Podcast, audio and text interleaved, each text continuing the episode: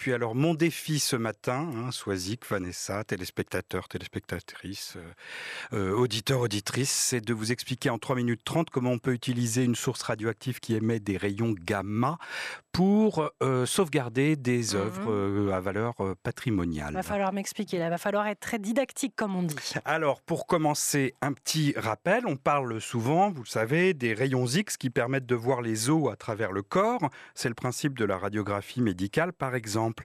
Et aujourd'hui, donc, je vous parle des rayons encore plus pénétrants que les, les rayons X. Ce sont les rayons gamma. Ils sont euh, donc plus pénétrants. Ils permettent d'aller plus loin dans la, dans la matière.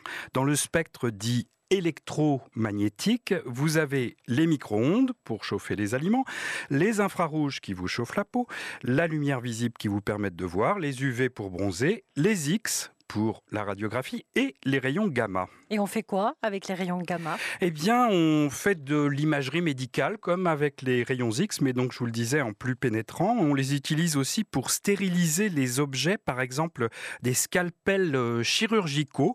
Le scalpel est fabriqué, puis après il est scellé dans une poche euh, en plastique, et puis euh, euh, donc cette poche est bien bien étanche. On expose ensuite cette poche aux rayons gamma, un peu comme si on l'éclairait avec une lumière euh, particulière. Et euh, l'effet de ces rayons, bah, c'est qu'ils passent donc à travers le plastique et ils détruisent les bactéries et les virus. Et puis euh, les rayons gamma, un peu sur le même principe, sont aussi utiles pour éliminer les parasites dans certains aliments comme le poivre et d'autres épices par exemple. Mais vous vouliez aussi nous parler ce matin d'une application euh, plus particulière encore, une application qui est développée chez nous en Isère. Bah oui, revenons sur notre territoire. Depuis plus de 50 ans, à Grenoble, des scientifiques utilisent les rayons gamma pour la désinfection ou la désinsectisation d'objets du patrimoine culturel et aussi pour consolider des bois anciens très dégradés. Et ça, comment ça se passe? Ben Vanessa, vous avez déjà remarqué, par exemple, en, en visitant euh, une église, tous ces petits trous euh, dans une statuette en bois. Ce sont euh, des canaux qui sont creusés par des petits insectes qu'on dit Mm. xylophages, qui grignotent le matériau et le, le fragilisent. Ouais, Alors si j'ai bien compris, on- si on soumet la statuette euh, à forte dose de rayons gamma, les insectes sont tués, il n'y a plus de dégradation, c'est génial. Oui, vous avez tout ça. suivi, c'est parfait. Euh, bah, c'est donc une des approches du laboratoire Arc Nucléart, euh, dirigé par Karine Froment, ici en terre iséroise. Il y a une autre technique aussi qui est mise en œuvre chez Arc Nucléaire. Oui, on reprend l'exemple de la statuette. La pauvre est donc en bien mauvais état.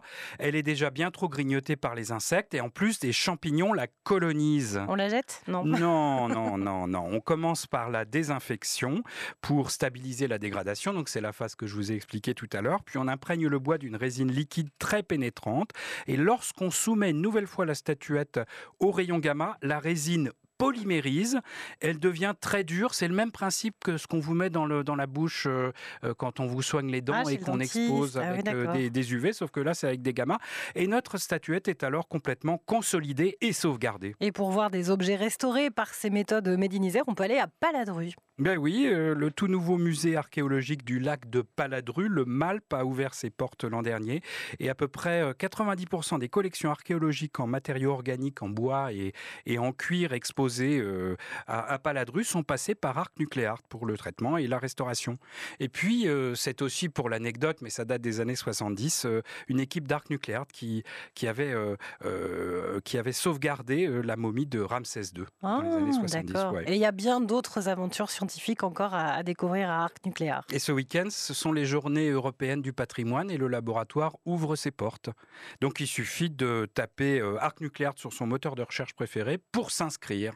Bah voilà, c'est top ça. hein. Voilà. Et puis si vous êtes fan de science, vous pouvez soutenir le laboratoire parce qu'il y a une association qui s'appelle Pro Nucléaire. Pas Pro Nucléaire. Non, Pro rien Nucléaire. à voir. Attention. Oh là là, sinon Subtilité. le standard va chauffer. Merci beaucoup François, merci pour euh, toutes ces infos et pour nous faire aimer la science différemment avec des choses très très concrètes, hein, effectivement. Et rendez-vous ce week-end à Arc Nucléaire. Ouais, ah bah avec plaisir. Bonne journée.